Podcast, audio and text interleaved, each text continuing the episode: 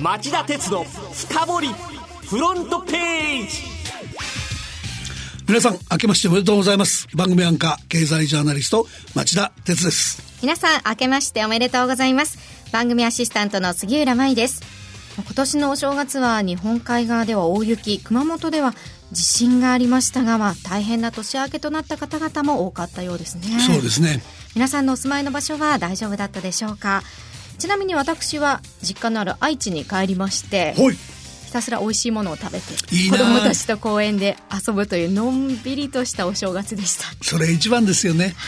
町田さんはいかがでしたか？え私ものんびりと仕事をしていました。あ仕事です、はい、お疲れ様です。どうもありがとうございます。さて中国から初の月の裏側への着陸に成功というニュースが届いています中国国営の中央テレビが伝えたところによりますと中国の無人月面探査機ジョーガ4号が日本時間の木曜日午前世界で初めて月の裏側への着陸に成功したということです。このニュースなんですけど、うん、その着陸地点が月の裏側の南極付近っていうところがミソで、ええ、探査車で周辺を調査し地形や地下構造埋蔵されている鉱物などを詳しく調べる予定だと言います。これにより月の成り立ちなどについて新たな知見が得られる可能性があります、うん今回の月探査には学術的な目的以外に何か目的はあるんですか？あの月の北極とか南極とか太陽の光が当たらないところには水があるとされていまして、ね、その月を含めた宇宙開発なんかで水持っていくの大変なんでこれを利用したいっていう各国の注目が集まってますね。それからあと水以外にも将来の実用化が期待される核融合発電の燃料としてヘリウム3っていうのが埋蔵されているっていう説もあります。でそのため中国には他国に先行して調査の実績を作って資源獲得を優位に進めたいっていう思惑があるんじゃないかっていうので、宇宙開発でもアメリカとバチバチ覇権争いをやりそうだって話ですね。米中の覇権争いというのは地球を超えて月でも始まっているわけです、ね、そういうことなんですね。さてこの後は町田さんが選んだ1週間の政治経済ニュースを10位からカウントダウンで紹介していきます。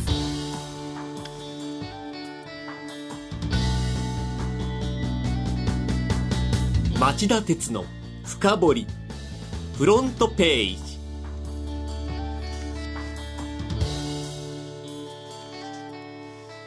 はいまずは今週10位のニュースから。財務省が国有地活用の軸を売却から貸し出しに転換。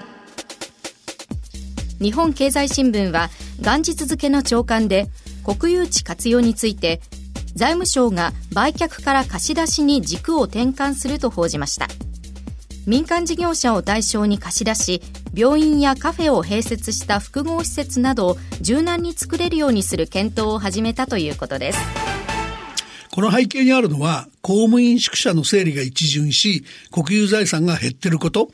えー、将来も国有財産で稼ごうということで、定期借地などで、えー、貸し出すことにした。詳細は6月までに決めることになってます。はい、で、学校法人の森友学園の騒ぎがありましたけど、えー、あの国有地売却問題の問題っていうのは、売却価格の算定方法が妥当だったかっていうようなところが疑問視されたわけですから、今回の国有地利用の門戸拡大にあたっても、その貸し出し先を選ぶ過程とか、その条件とか、透明性を確保することが重要になってくると思います。続いて第9位のニュースは、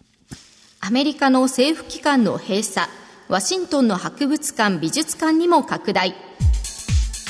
トランプ大統領が要求しているメキシコとの国境沿いの壁の建設費をめぐる与野党の対立で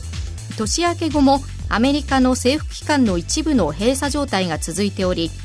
水曜には首都ワシントンの観光名所となっているスミソニアン博物館群が閉館になるなど影響が広がっています。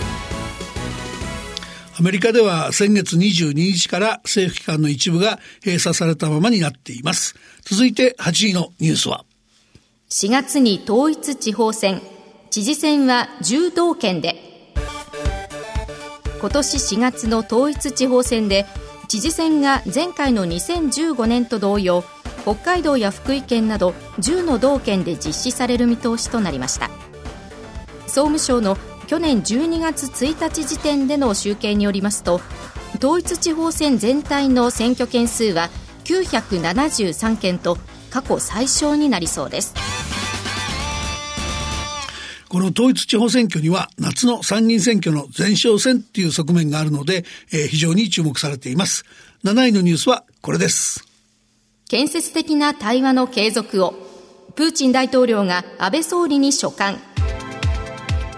ロシア大統領府の発表によりますと、プーチン大統領は安倍総理に新年を祝う書簡を送り、二国間協力のための条約上や法律上の基盤拡大を含む建設的対話の継続を期待していると表明しました。プーチン大統領は書簡でロシアと日本の関係には大きな潜在性がありそのことは最近の首脳会談でも十分に確認されたと平和条約締結交渉の進展に意欲を見せました。続いて6位のニュースは。Facebook と人気アプリ21種が顧客データを無断で共有。音楽配信や求人検索などのスマホアプリが利用者に無断で一部のデータをアメリカのフェイスブック社に送信していることがイギリスのプライバシー保護団体の調べで分かりました。EU ヨーロッパ連合の GDPR 一般データ保護規則は個人データの取得などで利用者の同意を得るよう企業に求めておりこの規則に抵触する恐れがあるとしていますはい、えー、ちょっと説明した方がいいと思うんですが、はい、えー、このレポートは消費者保護を目的にする、えー、イギリスの団体プライバシーインターナショナルが先週土曜日に開示した報告書で指摘しました。で、この団体が昨年8月から12月にかけて Google 社製 OS、Android 用の人気アプリ34種類を調べたところ、音楽配信の Spotify や求人検索の Indeed など少なくとも21種類で利用者がアプリを開いた瞬間に Facebook にデータを自動的に転送することを確認したと言います。はい、で、Facebook はイギリスの団体に対して利用者の同意を得られるまでデータ送信を遅らせる機能を追加済みだと説明しているんですが、この団体は古いバージョンのプログラムで開発したアプリについては対応できてないじゃないかと指摘しています。それでは第5位のニュースはゴーン前会長11日まで交留延長2つの有価証券虚偽記載容疑に続いて特別背任容疑で再々逮捕された日産自動車前会長のカルロス・ゴーン容疑者に関し東京地裁は月曜再々逮捕容疑での勾留期限の延長を10日間認め1月11日までとする決定を下しました。東京地裁はゴーン容疑者が直近3年分の報酬を有価証券報告書に過少に記載した疑いで再再逮捕された後の昨年12月20日、交流延長を却下しており、今回の判断が注目されていました。続いて第4位のニュースは。新元号4月1日に閣議決定し、即日公表へ。安倍総理は5月1日の皇太子さまの新天皇即位に伴う改元に関し新しい元号を即位1か月前の4月1日に閣議決定し即日公表する方針を固めました国民生活に支障が出ないようにすることが狙いで改元まで1か月間の周知期間を設けることにしました。えー、新聞報道によると江藤総理補佐官や自民党内支持団体の一部には今の天皇陛下が戒厳の政令を交付すれば天皇一代に一つの言語を使う一世一元制に反するとして新元号の事前公表に反対する声を上げていました。はい、ところがまあそのそもそも天皇の生前単位自体が憲政史上初めてのことですし、コンピューターシステム、手帳、カレンダー、公文書なんかの年号変更には時間が必要になりますから、前例がないからといって暮らしや経済が混乱するのを放置するわけにはいかないと政府は判断したようです。で、今後の焦点は、えー、どういう新元号にするか、その選定ですね。で、4月1日に各界の有識者らによる懇談会に複数案を示した後、全閣僚による会議などを経て閣議決定する方針です。まずは10位から4位までのニュースをお送りしました。町田鉄の深掘りフロントページ第3位のニュースはこれです。中国景況感悪化止まらず中国の国家統計局が月曜発表した去年12月の PMI 製造業購買担当者景気指数は前の月に比べ0.6ポイント低い49.4でした。これは4ヶ月連続の低下で2年10ヶ月ぶりの水準に沈み好不況の節目である50を割り込みました。今回中国国家統計局が発表した PMI というのはどういった数字なんですか？はい、あの、PMI は製造業3000社のアンケート調査から算出するもので、生産や新規受注が50を上回れば景気の拡大ぶりが、下回れば景気の縮小ぶりがわかるという仕組みです。はい、で、対象分野や社数は全然違いますけども、日銀単価なんかと調査方法がちょっと似てる統計ですよね。で、今回落ち込みが目だったのは輸出、輸出入に関連する指数でした。はい。中国のこの PMI が4ヶ月連続で下がったことからどんなことが見えてきますか？あの昨年7月以降トランプ政権が中国からの輸入品に追加関税をかけ中国もアメリカへの対抗措置を打ち出すなど米中二国間の貿易戦争が激しくなってるんですけども、うん、その不毛さが改めて裏付けられたっていう格好ですね。えで中国政府は積極的な財政政策で内需を下支えする構えなんですが3月1日にはアメリカがそれまでは新たな制裁を猶予するとしている貿易交渉の期限が到来するため、習近平国家主席は大幅譲歩をするのかしないのか、えー、正念場を迎えることになります。ただ、中国国内はですね、うん、トランプ政権には矛を収む気がどうせないんだろうから、うん、譲歩しても意味がないんじゃないかっていう見方が蔓延してるっていうので、えー、ちょっと気がかりな感じですね。で、このニュースと密接に関連する2位のニュースがこれです。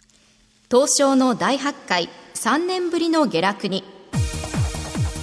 東京株式市場は今日2019年の大発会を迎え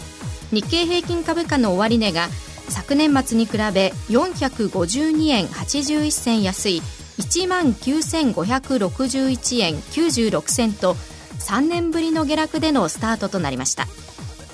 アメリカのアップル社が業績の下方修正をしたのがきっかけでニューヨーク株式相場が大幅安となった地合いを引き継いだ格好となりました。